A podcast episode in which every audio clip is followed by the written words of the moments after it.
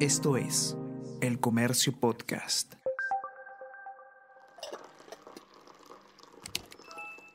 Hola, hola, ¿cómo están? Buenos días, espero que hayan amanecido bien. Está con ustedes Ariana Lira y hoy tenemos... Tenemos que hablar con Ariana Lira.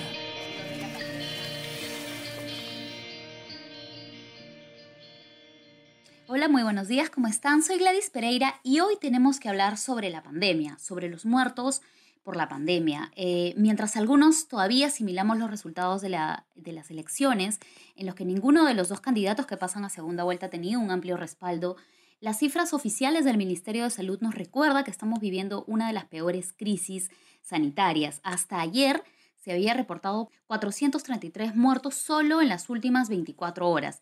Sin embargo, la situación podría ser incluso eh, más grave de lo que muestran las cifras oficiales del MINSA. Para hablar sobre esto, estamos con Fernando Alayo, el periodista de la sección nacional del comercio, que ha elaborado un informe sobre este desfase que sigue todavía eh, demostrándonos que lo que nos muestra el MINSA es una pequeña parte del impacto de la pandemia.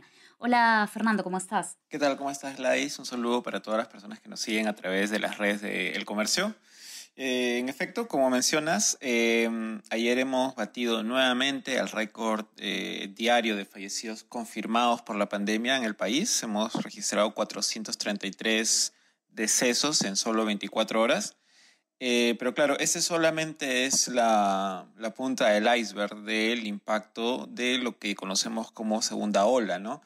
Porque estos son solamente los fallecidos confirmados, ¿no? Es decir, aquellas eh, personas que perdieron la vida por el virus y a los que se les realizó una prueba diagnóstica para confirmar la presencia eh, del virus. Entonces, eh, hablamos de em, muertos que están ingresando al registro oficial de la pandemia, pero no hablamos todavía de eh, aquellos fallecimientos que también están eh, registrándose en el Sistema Informático Nacional de Defunciones, el SINADEF, aunque no son considerados eh, de manera oficial, ¿no?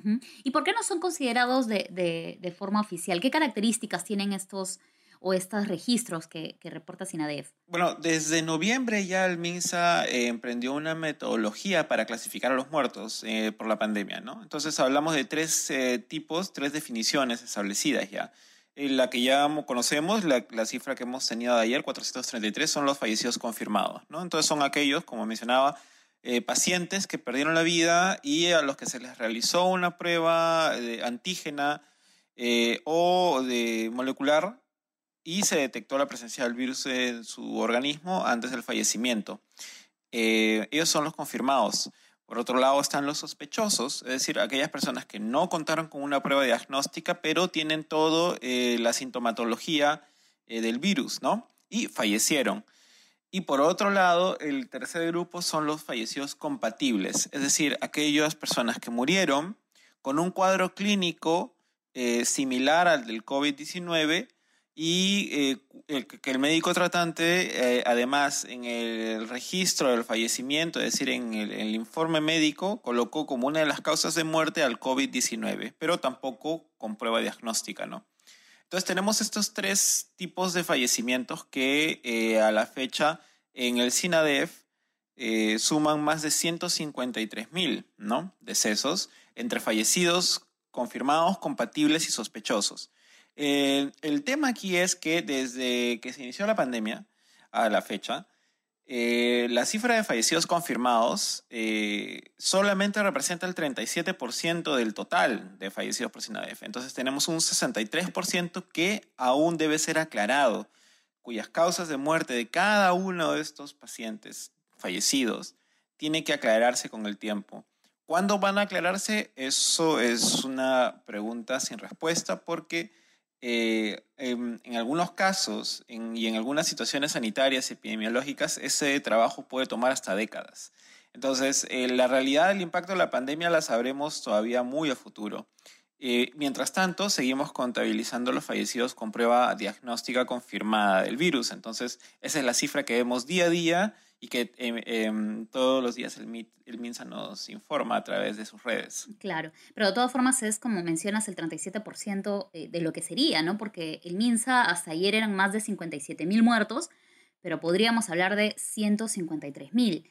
Ahora, entiendo que el, gobierno anunció que va a crear un, o que ya creó un grupo de trabajo precisamente para esclarecer estas cifras. ¿Qué se sabe de este grupo? Bueno, sí, en efecto. Eh, en la semana el, ministro Oscar Ugarte anunció que se iba a conformar este equipo técnico, ¿no? Un equipo técnico y temporal, ¿no? Eh, que va a tener hasta fines de mayo la posibilidad de proponer eh, criterios técnicos para la contabilización uniformizada de los fallecimientos en el país y el esclarecimiento de cada uno de estos decesos. Eh, está conformado por seis especialistas en, en, ciencias computacionales, manejo de datos y epidemiología, algunos conocidos, incluso fuentes del comercio constantes como Ray Burham, Patrick Bighart, Mateo Prochaska.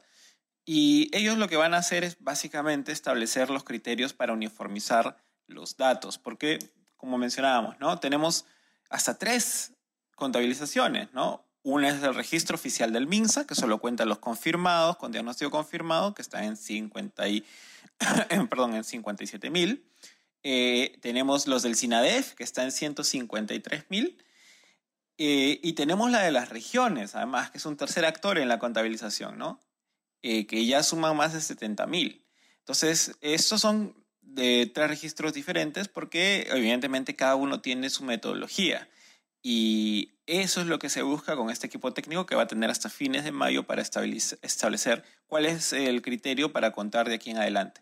Ya en algunas ocasiones, como mencioné, em, tanto Patrick Bickhardt o Ray Burham o los miembros de Open COVID, que es este colectivo que analiza los datos, han informado al comercio en reiteradas ocasiones que la cifra que debería considerarse en el país eh, como oficial es la del SINADEF, la que hoy está en 153 mil muertos. Y esto por una razón específica.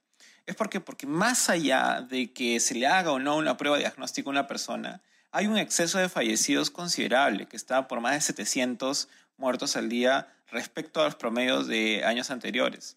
Entonces, si tenemos un exceso y tenemos una pandemia mortal como, el, como el COVID, la del COVID-19, es imposible eh, no creer que esos fallecidos de, en exceso no están vinculados directa o indirectamente con la pandemia, ¿no? En efecto, son muertos por la pandemia. Claro. Entonces, por eso ellos consideraban que esos 153 mil debería ser la cifra final. Claro, porque no solamente hablamos de eh, las causas por el virus, ¿no? Sino también de aquellos eh, personas que no accedieron a un tratamiento precisamente porque estuvieron, están saturados los hospitales, porque han tenido otras afecciones que no han sido tratadas con, con, premura. Por ejemplo, también eh, se habla de la mortalidad materna que creció un montón, precisamente porque se cerraron los, eh, durante un tiempo se cerraron los consultorios, las postas médicas que realizaban este trabajo de prevención y de control temprano de las mujeres embarazadas que eh, si es que no se realiza el control adecuado pueden terminar en, problemas eh, en el parto.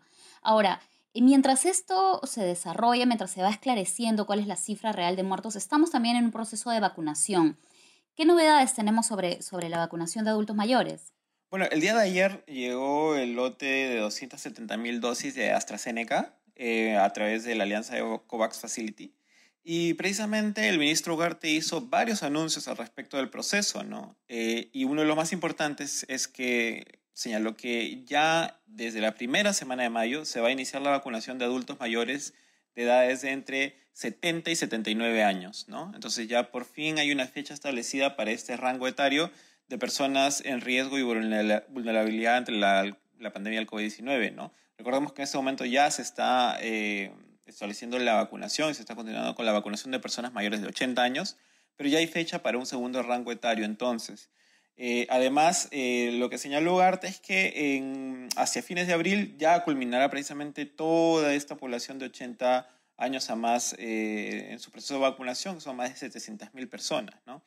Entonces, el proceso de vacunación está continuando por rangos etarios, como ya se había previsto está la campaña Ponte el, Pon el Hombro, en la que el enfoque ya no es a través de sistemas de salud o afiliación a seguros, sino más bien territorial y distrital, ¿no? Entonces, eh, ese proceso continúa y además también continúa la llegada de dosis. Eh, a partir de mayo se va a contar con ya un millón de dosis más de AstraZeneca y así van a llegar más dosis hasta cumplir, se espera, antes de julio, con las 48 millones de dosis prometidas. Y ahora para terminar, a partir de hoy em, empieza una nueva etapa en cuanto a las restricciones las próximas tres semanas, Lima ingresa a, las regiones consideradas en riesgo extremo. ¿Qué cosas van a cambiar a partir de hoy? Así es. Bueno, ya lo había anunciado el gobierno, ¿no? Hasta el 9 de mayo, desde el día de hoy hasta el 9 de mayo, rigen nuevas restricciones porque Lima pasa a ser reclasificada de, de estado de alerta muy alta a riesgo extremo. Y eso requiere diversos cambios en nuestras rutinas, sobre todo en Lima y Callao, ¿no? Eh, por ejemplo, el tema del toque de queda. Eh, si bien el toque de queda se mantiene de lunes a sábado de 9 de la noche a 4 de la mañana, los domingos regresa la inmovilización social obligatoria durante todo el día.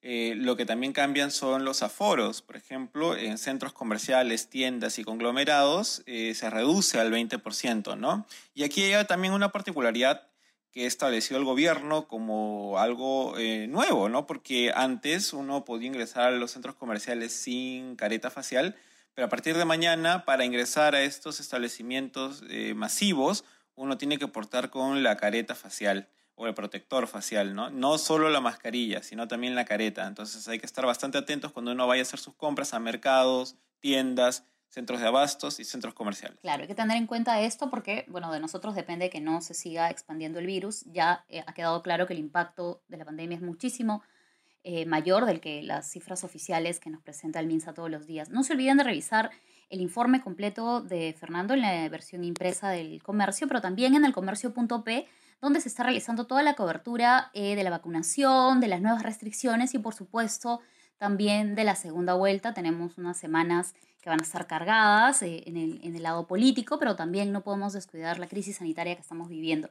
Gracias, Fernando, por, por hablar con nosotros y los invitamos a escuchar el podcast Tenemos que hablar en Spotify y en Apple Podcast y por supuesto en nuestras redes sociales de Facebook, Twitter e Instagram. Gracias, Fernando. Espero hablar, hablar contigo próximamente. Perfecto. Gracias, Gladys. Cuídate y cuídense todos también, por favor. Ok. Chao a todos. Esto fue Tenemos que hablar